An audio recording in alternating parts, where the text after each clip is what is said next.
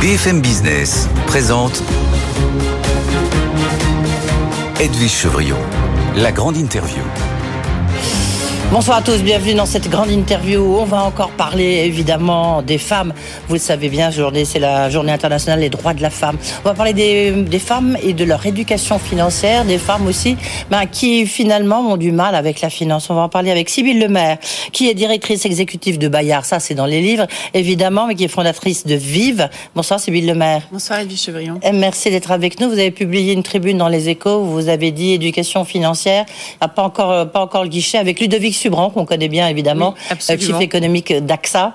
Euh, et vous travaillez beaucoup sur cette question de l'éducation financière. C'est intéressant parce qu'il y a l'autorité des marchés financiers qui vient de publier justement une étude et qui montre qu'effectivement, alors il y a trois femmes sur dix qui sont des, des investisseuses actives, mais on voit que quand même, elles reconnaissent qu'elles, 82% disent, on ne sait pas très bien où, comment investir. Ça tombe bien en face de vous. Alors elle, elle dirige l'un des principaux fonds de private equity spécialisés dans la biotech. C'est Raphaël Torjman. Bonsoir Raphaël Torjman. Bonsoir. Merci d'être avec nous. Vous êtes fondatrice et présidente de J2 Capital. Vous, vous les biotech, vous êtes vraiment une grande spécialiste des biotech. Vous avez un CV assez impressionnant. Vous avez été classée dans les 50 femmes les plus puissantes selon Forbes de plus de 50 ans, faut quand même le dire. Euh, c'est quelque chose de très bien d'avoir plus de 50 ans. Euh, Sybille Le Maire, je vais commencer par vous. Et si vous permettez, parce que vous avez entendu l'actualité sur Vivendi qui plonge dans le rouge, avec un petit blocage sur la fusion Editis Achète Livre. Vous, vous êtes directrice exécutive de Bayard, du groupe Bayard. Euh, le monde de l'édition est en pleine ébullition. Ébullition, pardon. Qu'est-ce que vous, qu'est-ce que, est-ce que, qu'est-ce que ça change pour vous, Bayard? Est-ce que vous êtes très inquiet de ce qui se passe autour d'Editis?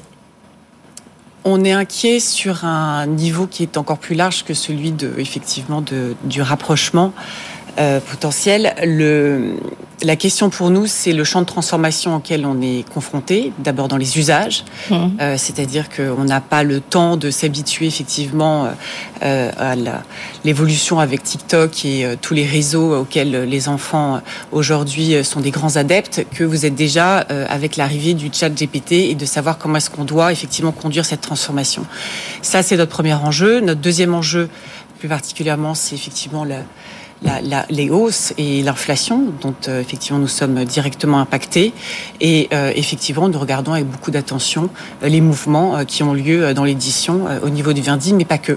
Oui, le groupe Bayard souhaite être un acteur éventuel si jamais, je ne sais pas, il y a des maisons d'édition, il y a quand même des maisons d'édition prestigieuses, hein, qui, comme Plomb, Fayard. Est-ce que vous vous êtes, vous regardez, vous, vous pourriez être acheteur éventuellement de maisons d'édition bah, On regarde toujours, on est toujours très attentif à ce qui se passe à l'extérieur. Alors j'allais dire plus particulièrement euh, aujourd'hui du côté de, de la jeunesse et des nouveaux usages, donc plus du côté du digital. Oui.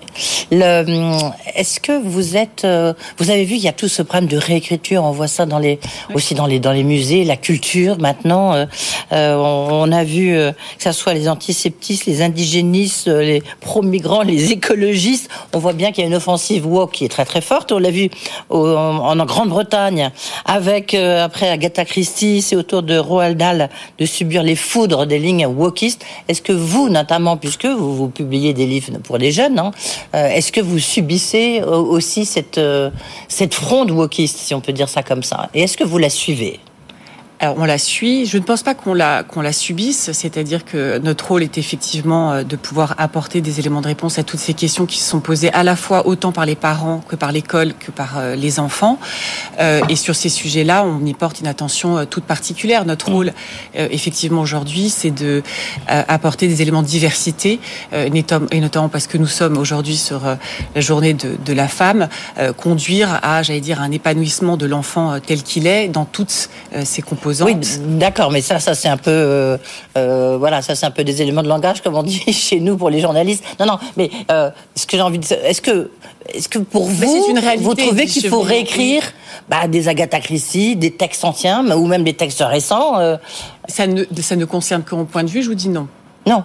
D'accord. Ok. Non, non, mais c'est c'est. Mais c'est au point de vue personnel. Je, je n'engage pas le groupe Bayard et ni l'ensemble des éditeurs sur cette question-là. Oui, d'accord. Ok. Alors revenons maintenant sur les femmes et l'argent. Euh, vous, vous, dans cette tribune, vous dites, il y a vraiment, il y a un tabou quand même autour des femmes et de l'argent. Expliquez-nous, en quoi? Je pense que c'est un sujet qui culturellement est peu abordé si on le remet dans un, je dire, un, pan d'histoire, c'est-à-dire que euh, l'infériorité économique des femmes est quand même inscrite dans le Code civil jusqu'en 65. Donc je veux dire que je suis née en 74, donc c'est quelque chose d'assez euh, nouveau. Je pense que culturellement, euh, on ne parle pas suffisamment d'argent dans différentes sphères. On pourrait penser euh, intéressant que l'école s'en saisisse, ce n'est pas le cas, alors que euh, l'argent de poche est quand même un, événement qui arrive dans l'ensemble des familles et de manière euh, très tôt.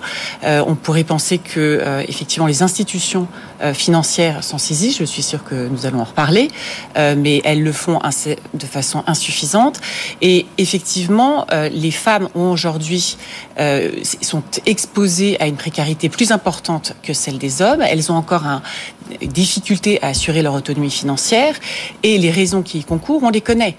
Euh, elles sont assez nombreuses, je n'en citerai que quelques-unes. Il y a effectivement les inégalités de salaire. Euh, ça reste encore à 16 points et demi et on va dire que ça s'améliore mais doucement. Euh, il y a les ruptures professionnelles qui sont plus importantes. Vous savez que je suis au conseil de Force Femmes et mmh. effectivement retrouver un emploi près de 45 ans en France pour tous, mais tout particulièrement pour les femmes, c'est très compliqué. Euh, il y a euh, le temps partiel, où j'invite tout un chacun qui réfléchit à un temps partiel à se poser la question en amont du coût individuel de ce choix, au risque tout de même de se retrouver bien seul face à cette décision en cas de séparation. Euh, et puis il y a l'augmentation des familles monoparentales, ce qui fait que effectivement il y a un vrai sujet dont les, les, Françaises et les Français en général doivent se saisir. Mais c'est un manque de connaissances, vous pensez, hein, euh, de, des femmes sur la question Alors, ou c'est parce que pour la, pour l'argent, le salaire pour les hommes c'est un peu du pouvoir, euh, pour les femmes moins. Moins parce qu'elles vont vous dire deux choses. La première, c'est qu'elles sont soit très épanouies. 88% des femmes disent que c'est d'abord une nécessité plus que du pouvoir, l'argent. Oui. Ouais. Oui, et elle va vous répondre deux choses. La première, c'est que d'abord, elles sont déjà très épanouies dans leur travail mmh. ou qu'elles sont très bien payées pour ce qu'elles font. Et voilà, ça, j'ai déjà entendu un homme dire, faire une réflexion pareille. Donc, effectivement, il y a un billet de ce côté-là et une urgente nécessité à les pousser, effectivement, à ne pas se mettre uniquement dans de l'épargne, mais aussi dans de l'investissement. Et c'est un peu tout le sujet de la tribune aujourd'hui. Qu'est-ce que vous en pensez, vous, euh, Raphaël Dordeman Je rappelle que euh, vous êtes, euh, vous dirigez une des plus grosses sociétés de private equity dans les biotech. Donc vous, vous, vous gérez de l'argent, c'est votre métier. Est-ce que vous avez été confronté à ça?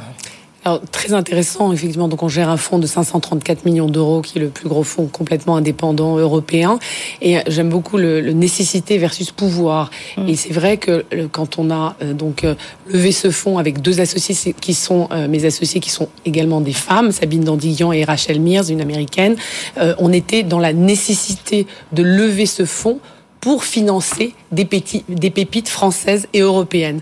Et donc c'était plus dans la nécessité que dans le pouvoir qui est. Euh, bah, c'est vrai que de lever beaucoup d'argent, moi j'avais j'avais entendu ça dans le passé par des, des, des hommes, c'est grisant. Mais en fait c'est pas de lever de l'argent, c'est qu'est-ce qu'on va en faire avec. Donc le, le parallèle est assez intéressant. Oui, on a été euh, confronté à plusieurs problèmes. C'est évident que de lever un, si gros fonds, euh, et nous, c'était à l'inverse, c'était qu'on a un peu dérangé au départ. Donc c'était en 2018-2019, puisqu'on a lancé le fonds début 2020, et euh, on a dérangé au sens où c'est vrai que d'avoir deux femmes la plupart on était deux ou trois à, présenter l'opportunité du fonds. on, était sous la plupart du temps devant des, hommes et on dérangeait parce que c'était trop ambitieux. Ils n'avaient pas l'habitude euh, de voir des, fonds euh, de, cette taille-là. Euh, pareil aux États-Unis, il y a des programmes qui s'appellent Emerging Manager. Et ben dans ces Emerging Managers, on n'était pas forcément compatible avec ces Emerging Managers parce qu'on était de nouveau à vouloir lever un fonds trop gros. Donc, je pense qu'il faut vraiment aider et pousser les femmes dans cette ambition. alors nous, de nouveau, c'était pas facile. On a eu certaines, euh, certains freins. Je ne vais, on a le plus gros frein, c'était d'avoir les portes ouvertes pour rencontrer les investisseurs. Euh, néanmoins, quand on regarde les faits, in fine, on a levé ce fonds grâce à beaucoup de patrons de fonds eux-mêmes. Euh, et, et, le jour où on a célébré notre closing euh, à 534 millions d'euros, on avait sur la scène, nous trois, les trois associés femmes, et juste derrière, sept hommes, dont six blancs et un noir, heureusement, euh, qui étaient bah, les patrons de fonds qui nous avaient financés, donc euh, de fonds et d'industrie, donc dont Paul Hudson de Sanofi, mmh. Eric Lombard de la Caisse. Donc c'est quand même des hommes qui nous ont, nous ont soutenus. Mais je me permets de rajouter, on avait quand même eu, quand je dis des freins, c'est que comme c'était quand même, évidemment, c'est jamais facile de lever un si gros fonds, mais on y est arrivé. On avait quand même eu un conseil, je vais appeler ça comme ça plutôt qu'une remarque, euh, d'un homme qui nous avait dit, euh, d'un investisseur qui nous avait dit, vous devriez amener avec vous un homme au mm. rendez-vous de présentation, un homme alibi, ça, ça, ça apportera de la crédibilité. Mais je, je crois qu'on est en train vraiment de dépasser ça, et, et c'est notre rôle à chacune. Ouais, enfin, maintenant, on voit quand même ce qui est arrivé à Virginie Morgon, là, euh, une figure emblématique du capital aussi, euh, euh, investissement, qui a été dégagé euh, de, de Raseo. Alors, on connaît pas tous les détails, mais voilà, il y a Dominique Ardian, Dominique Sénéquier, la patronne d'Ardian, donc bon, à qui elle, il y a quand même des figures, c'est, ce sont des postes qui sont très enviés, et vous arrivez à, à vous maintenir à la tête de, de votre fonds Je pense que l'élément principal, c'est l'indépendance. Ouais. Et je crois que les femmes, euh, justement, on a ça, c'est euh, d'être indépendante. On, a, on, a, on, est, on est complètement euh, que, que, nos, que les trois associés, euh, avec évidemment toute une équipe. Et cette indépendance nous permet plusieurs choses. Elle nous permet non seulement d'avancer dans notre ambition, mais aussi de financer ces pépites françaises et européennes en les influençant au mieux euh, pour développer des produits médicaments, mais aussi assurer une souveraineté européenne et française. Ouais, et on reviendra tout à l'heure justement sur la question des biotech. C'est intéressant aussi de voir que vous dites il faut, on a des entrepreneurs, des chercheuses, mais on n'a pas beaucoup d'entrepreneuses. Donc ça c'est un point important. Sybille Lemaire, le Qu'est-ce qu'il qu faudrait pour que le rapport à l'argent, parce que quelque part c'est notre rapport à l'argent, puisque nous sommes trois femmes sur ce plateau, euh, qui, doit changer en fait. Il faut que ça devienne pour nous aussi un enjeu de pouvoir, c'est pouvoir dire, eh ben moi je donne, je gagne tant, euh, tant euh, et de montrer que ben, si on gagne beaucoup d'argent, c'est qu'on est très puissante bah, faire ce que vous faites, Edwige Chevrillon, c'est-à-dire nous inviter sur un plateau et pouvoir discuter d'argent de telle manière à ce qu'on puisse en parler librement. C'est un tabou en France. Donc euh, c'est un tabou, euh, j'allais dire, en entreprise encore, où peu de personnes osent comparer son salaire et c'est ce que devraient faire plus les femmes, pas les comparer à une autre femme mais plutôt vers les hommes qui sont au même niveau, euh, j'allais dire, euh, dans les entreprises.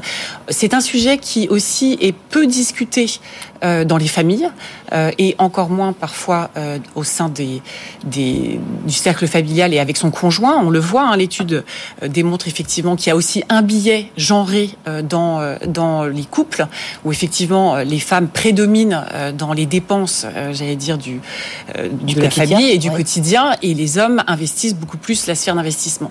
Après, l'étude qu'on a conduite avec euh, Vive Média hein, montre quand même que 80% des femmes disent manquer de connaissances en matière de produits financiers, et non pas que le chiffre pour les hommes soit tellement plus élevé. Donc j'ai envie de dire, c'est une éducation économique et financière pour tous. Parce que le fait de ne pas se saisir de ce sujet, le fait de ne pas en parler, de ne pas avoir des conseils à viser, ou en tout cas de ne pas savoir où les trouver, conduit quand même au paradoxe où le pays le plus protecteur en protection sociale fait que euh, les gens et où l'épargne des ménage est élevé, est très majoritairement investi sur une épargne de précaution et donc à faible rendement.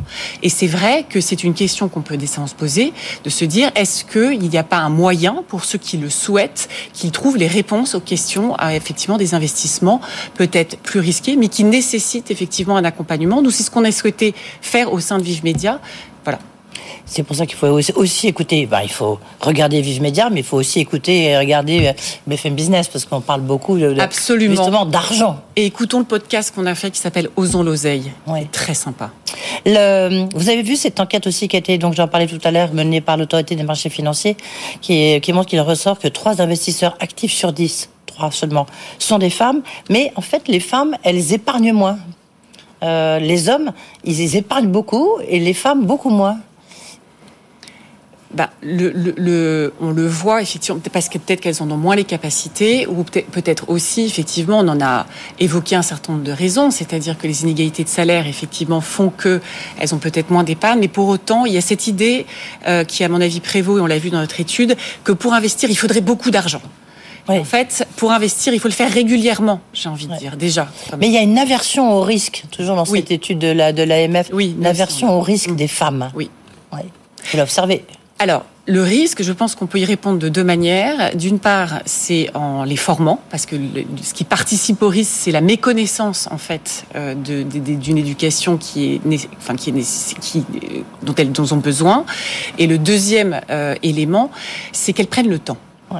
Ce qui manque pour les femmes, c'est qu'effectivement, dans la répartition, on est encore dans des sujets de répartition au travail ou dans la sphère personnelle qui font qu'elles ne prennent pas le temps de s'intéresser à ces sujets. Raphaël Tangeman, le fait qu'il bah, y a euh, des fonds dirigés par des femmes comme vous, est-ce que c'est, ça peut entraîner le, je veux dire, changer un peu les mentalités des femmes pour qu'elles investissent elles-mêmes? Oui, je pense tout à fait. Il y a ce phénomène de ce qu'on appelle l'homophilie, c'est-à-dire que les femmes attirent d'autres femmes beaucoup plus facilement. C'est juste euh, la nature humaine. Donc euh, nous, euh, quand on regarde dans notre deal flow, donc dans notre mmh. portefeuille de, de, de deal d'investissement, on attire euh, on attire les femmes qui viennent nous voir plus facilement parce qu'on va leur ouvrir les portes plus facilement, on va les écouter euh, beaucoup plus et même si on n'investit pas sur toutes les femmes, on va les aider encore plus. Euh, donc c'est notre notre devoir. Donc ça, attire et on, le voit aussi avec les investisseurs qui investissent dans, le, dans, les fonds. Donc c'est à tous les niveaux, même s'il faut de la diversité, hein, la diversité non seulement de genre, comme on l'a dit, mais aussi de la diversité de compétences, la diversité de culture. Et, et je pense que les femmes euh, travaille de façon beaucoup plus collaborative et collective, hein, euh, qui fait que ça, ça aide à cette diversité avec inclusion. Nous, c'est vraiment ce qu'on ce qu'on essaie de faire chez Géto, c'est d'avoir une équipe avec plusieurs talents, mais qui permet de servir les entrepreneurs et les entrepreneuses euh, avec cette, diversité, mais avec inclusion. C'est ça le plus important, parce que c'est pas juste de cocher des cases, on a tant d'hommes, tant de femmes, ou euh, tant de diversité, c'est aussi d'inclure les, talents. On, voit aussi dans, la tech quand même, mais c'est embêtant, parce que c'est vraiment le monde de demain, l'absence quasiment totale de femmes. Est-ce que dans les biotech, euh, dans la pharma, est-ce que c'est différent? Vous venez encore de faire un gros investissement aujourd'hui. Euh, oui. Mais est-ce que c'est un peu différent? Est-ce qu'il y a plus de... Les femmes sont, sont là?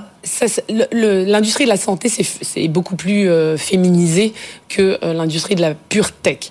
Euh, après, dans les, biotech, on est, bien mieux placé que la tech. D'ailleurs, on peut se demander si c'est pas plus un monde de femmes dans, la, santé tech. Quand vous voyez, même quand vous regardez les chiffres et, et l'histoire, les femmes se sont toujours occupées des deux extrémités de l'âge. Donc en santé, il avait été même publié par Johnson Johnson en 2017 que 80% des décisions de santé prises dans les foyers sont prises par des femmes. Et ensuite, on montre que de plus en plus les femmes sont impliquées, que ce soit dans les essais cliniques pour développer des médicaments et autres, pour justement ne pas avoir un billet où euh, on ne fait attention qu'aux critères liés aux maladies de l'homme et non pas de la femme. Je prends un exemple, l'infarctus du myocarde. Ben, après la ménopause, la femme est autant à risque que l'homme. Donc tout ça est en train de changer et d'évoluer. Donc pour répondre à votre question, oui, c'est beaucoup plus euh, féminisé, euh, mais euh, donc mais il y a encore du chemin à faire à faire dans les deux. Et lorsqu'on est parce que c'est ce que disent en fait des, femmes qu'on reçoit, c'est que lorsqu'elles elles vont voir des investisseurs avec leurs projets, c'est beaucoup plus difficile que de trouver que de trouver des que pour un, homme de trouver des fonds. ça, enfin, les, les chiffres le montrent d'une manière assez assez incroyable. Est-ce que c'est vrai pour une femme dans une biotech qui crée une biotech et qui va chercher des fonds?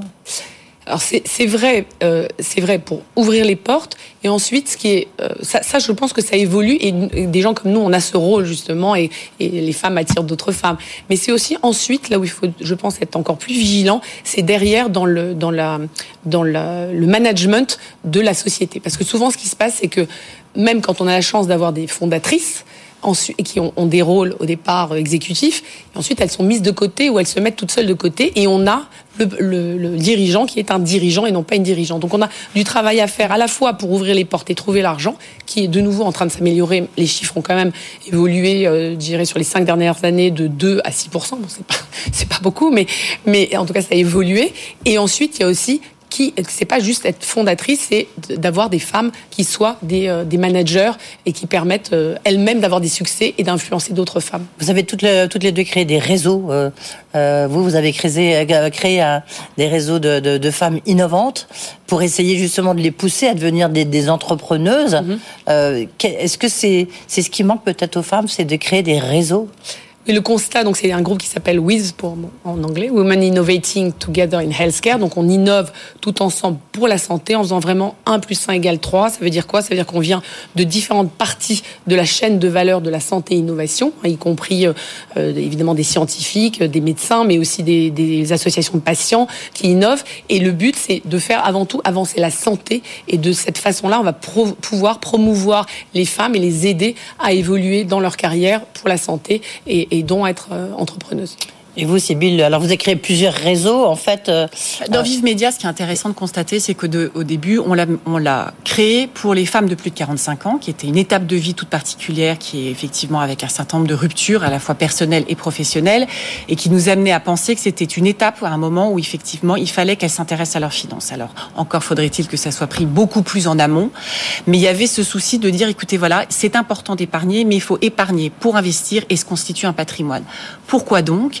Parce que dans les étapes de vie qui vous allez être conduites, vous allez devoir avoir besoin d'un investissement, que ne serait-ce que pour euh, l'éducation de vos enfants, euh, la maladie d'un proche, etc. C'est très important. Ce qu'on constate aujourd'hui, c'est qu'on a de plus en plus d'hommes qui nous rejoignent. Et en fait, cette nécessité d'éducation économique et financière, ce qui est important de retenir, c'est qu'il y a une volonté des personnes de s'éduquer. Reste à savoir où trouve-t-elle cette éducation? Donc le Média Vive est une des réponses.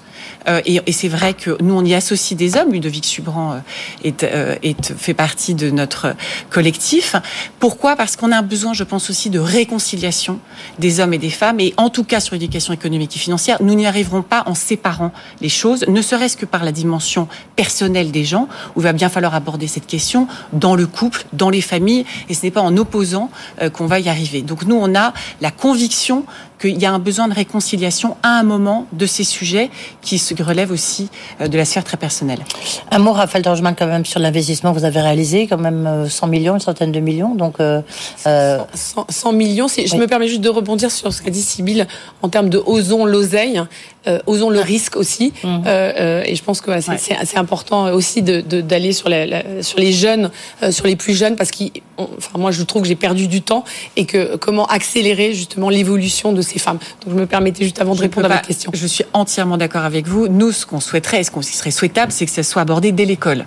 Oui. Voilà. oui, mais déjà que l'économie est à peine enseignée à l'école, euh, donc euh, oui. la finance, la finance, c'est à travers les différents cracks boursiers. Vous avez histoire de, de, de, faire peur, de montrer que la finance, ça peut mettre l'économie à genoux. Et alors, euh, pour faire le lien avec votre question, donc effectivement, euh, on a investi dans une société qui s'appelle Noema, qui est dans le domaine de, euh, des maladies neurologiques du système nerveux central. Il y a des femmes? Alors, il y a des femmes, il n'y a pas beaucoup de femmes dans cette ouais. société. Il y a pas Vous avez quand même investi. Il n'y a pas Tiens, beaucoup ça de femmes. Pourrait être un critère, ça pourrait être un critère. Ouais, mais alors, tout à fait, c'est un critère, parce que nous, les critères ESG, on est surtout sur le S et sur le G, donc avec, avec la diversité qu'on impose enfin qu'on impose, on influence nos sociétés. Et je peux vous dire qu'il y a de nombreux conseils d'administration dans les sociétés dans lesquelles on a investi, euh, européennes, euh, où il n'y avait pas du tout euh, d'hommes, à part une de nous trois, mmh. des associés, et qu'on on influence, et aussi au, au sein de l'équipe. Alors il y a quand même des femmes, mais c'est vrai que le, le, le dirigeant est, est, un homme. Et donc euh, cette, cette société est une société qui, est, euh, qui a été initialement fondée en France sur des, des produits qui venaient de l'industrie pharmaceutique Roche suisse. Et euh, nous, il a été très important en investissant de vraiment s'assurer non seulement du développement des produits, des, médicaments, donc qui sont pour des maladies très graves neurologiques, mais aussi de s'assurer d'un développement euh, en France et en Europe euh, en termes de, souveraineté. Un mot de conclusion, euh, mesdames, quand même, de, de on a nous une responsabilité, c'est-à-dire que les femmes, il faut aussi qu'on change notre logiciel. Mm. C'est pas que la faute des hommes. Alors certes, c'est un monde qui est dirigé par des hommes, mais il faut aussi que nous on ait euh, un comportement, notamment dans le rapport à l'argent, le rapport au risque.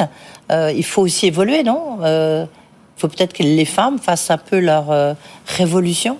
L'enjeu de, la tribune que nous avons euh, écrite, c'était effectivement une mobilisation globale et générale. Enfin, la responsabilité incombe à tous, euh, à commencer par nous-mêmes, euh, par effectivement les médias, les personnes en tant que telles, l'école, les institutions bancaires, pourquoi pas les entreprises qui peuvent aider effectivement à cette prise de conscience. Robert Tojman, vous êtes d'accord avec euh, tout à fait donc, cet appel à la révolution que je lance non, En conclusion, moi je, moi je, parle de vous parliez de, de c'est plus que de la mobilisation. oui, je pense que c'est oui. une, révo une révolution euh, personnelle. Oui. Oui, tout à fait. Donc, vous parliez de logiciel. Moi, je parle de connexion neuronale en tant que médecin que je suis. Et, et, connexion neuronale qui fait que, oui, il faut absolument influencer et aider euh, les autres femmes. C'est notre devoir à, à, toutes et à tous. Et ça sera le mot de la fin. Merci, mesdames. voilà, Sybille Lemaire, Raphaël Torjman, pour parler des femmes et de l'argent.